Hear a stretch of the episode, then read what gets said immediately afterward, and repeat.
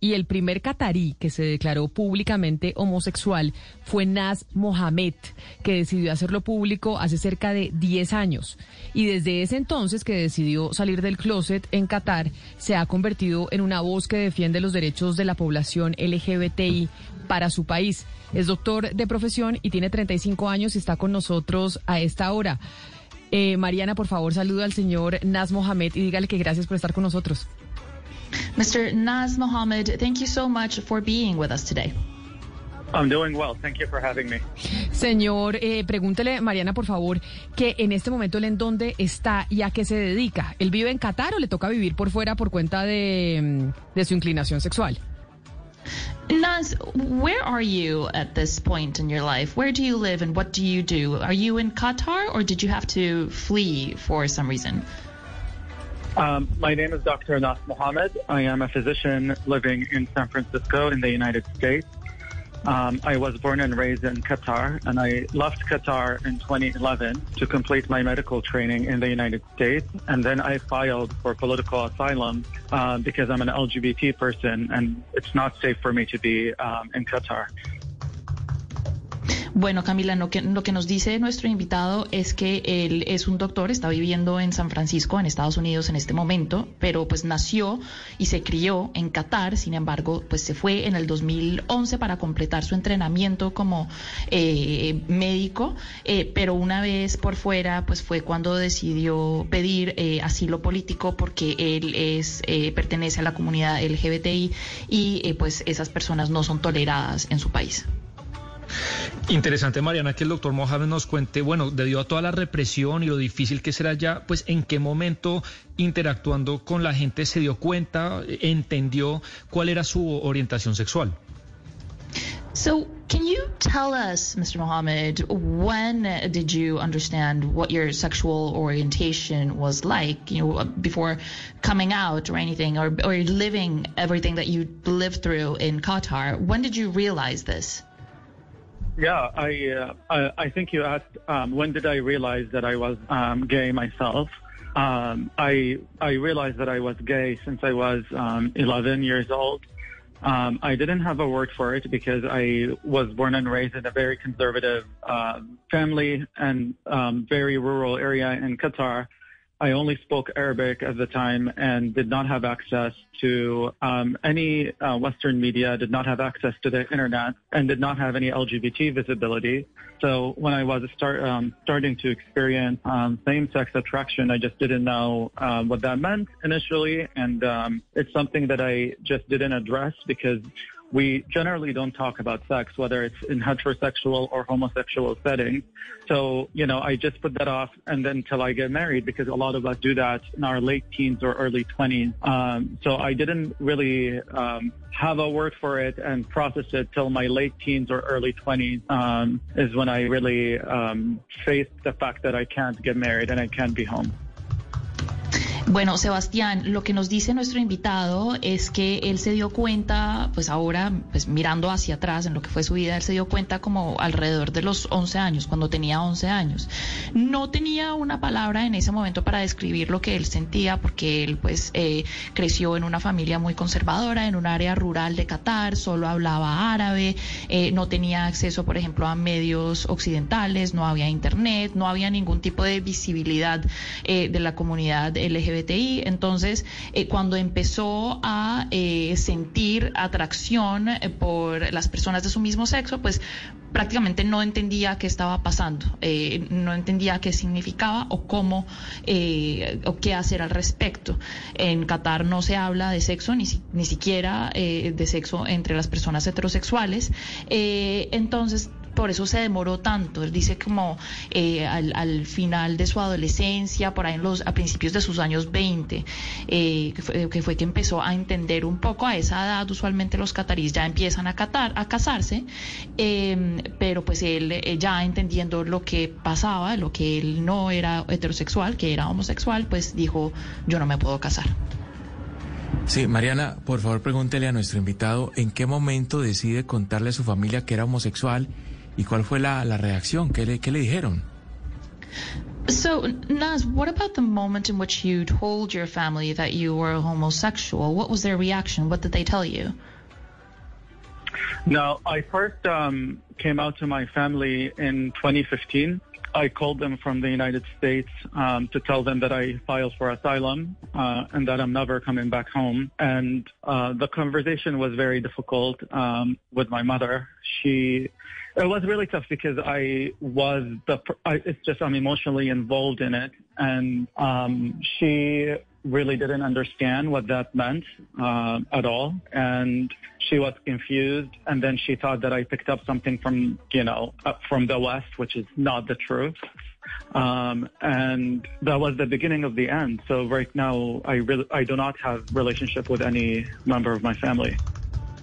Mm. No fue una buena reacción, Hugo Mario. Eh, esto pasó en el 2015. Él está... Hey guys, it is Ryan. I'm not sure if you know this about me, but I'm a bit of a fun fanatic when I can. I like to work, but I like fun too. It's a thing. And now the truth is out there. I can tell you about my favorite place to have fun. Chumba Casino. They have hundreds of social casino style games to choose from with new games released each week. You can play for free anytime, anywhere and each day brings a new chance to collect daily bonuses. So join me in the fun. Sign up now at ChumbaCasino.com. No purchase necessary. BGW. Void were prohibited by law. See terms and conditions. 18 plus. En Estados Unidos, llamó a su familia porque pues eh, estaba, estaba involucrado con alguien en ese momento y pues les dijo eh, que había pedido asilo político en Estados Unidos y que nunca iba a volver. Su madre en particular eh, pues tuvo una reacción que fue muy difícil de asimilar. La conversación en general fue muy difícil. Ella pues no entendía nada, estaba confundida y eh, pues digamos que pensaba que eh, este chiquillo eh, había, eh, digamos, de alguna u otra manera se le había pegado una costumbre occidental. Eh, pero bueno, ese fue como el principio del fin, como él lo llama, y hoy en día él no tiene relación con su familia. Mariana, por favor, pregúntele al doctor eh, Mohamed qué pasaría si él estuviera en Qatar en este momento, teniendo en cuenta pues que él fue la primera persona que salió del closet. ¿Qué pasaría si él estuviera siendo él mismo y, expresándose como lo puede hacer, por ejemplo, en el lugar donde él vive en los Estados Unidos? Naz, why don't you tell us what would happen if you were in Qatar, being who you are, this gay man, being a gay man, in Qatar at this moment in time? No, when I was in Qatar, I was not um, going out or anything. Like I was just going honestly from home to school and back home and just really trying to, I was very avoidant.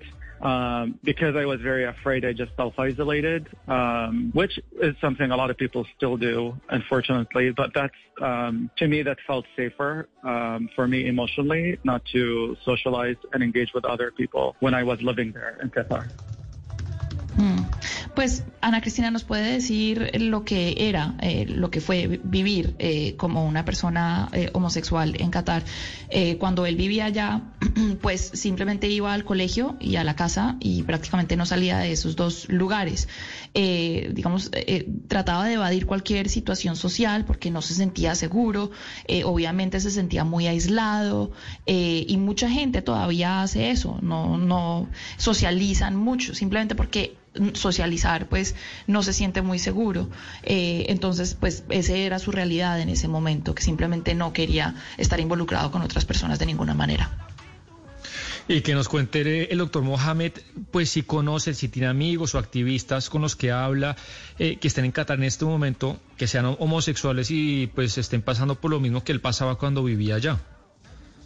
And Nas, what about any friends that you might have that are also gay um, and that still live in Qatar? Do you think they're going through the same situation? Can you tell us more about that? Yes, I, I before coming out, I knew a few people um, that are LGBT, and then since I came out, um, a lot more reached out to me. So a lot more that have taken asylum in other countries reached out to me, and then a lot of the ones that are still living in Qatar also reached out to me um, to share like what's going on with them. So I have very good uh, idea about what's going on. Sí, la verdad es que eh, lo que ha pasado es que desde que él se fue y desde que él pues, salió del closet, eh, mucha gente que él conocía en Qatar eh, ha empezado a contactarlo, a contactarle, a decirle que también pertenecen a la comunidad LGBTI. hay algunos que han buscado asilo en otros países, pero interesantemente pues todavía hay algunos que viven en Qatar y pues tiene él conexión con ellos y por eso digamos entiende lo difícil que es la situación para las personas LGBTI que aún viven en Qatar. Yo tengo una última pregunta, Mariana, para Mohamed, para Nas Mohamed, y es, bueno, el mundo entero tiene los ojos puestos en Qatar porque ya va a empezar el Mundial en, en dos días. El ¿Qué visión tiene precisamente o qué piensa y qué sensación le produce que precisamente el Mundial que ha sido tan criticado se vaya a llevar a cabo en su país? So let's talk about the World Cup because the world's eyes are set on Qatar at this moment, since the World Cup is about to start in two days. What what do you think? What does it feel like that this humongous and important event is being held in Qatar? So in my own lived life, like life experience, I'm seeing this as an event with false PR and marketing. They literally came up earlier in the year and straight up denied that humans like me exist. And that is a very, very dangerous narrative because it really conceals um, the persecution that we face in Qatar. And without coming out and holding a voice and defending that, it can really result in challenging our pleas for asylum when some of us are not feeling safe at home. So to me, this seems like a, a reputation laundering event and it's disproportionately financially benefiting the abuser without really giving any help or visibility to the people that are trapped in that in some abusive cycles um, in Qatar. So my personal campaign this year, like after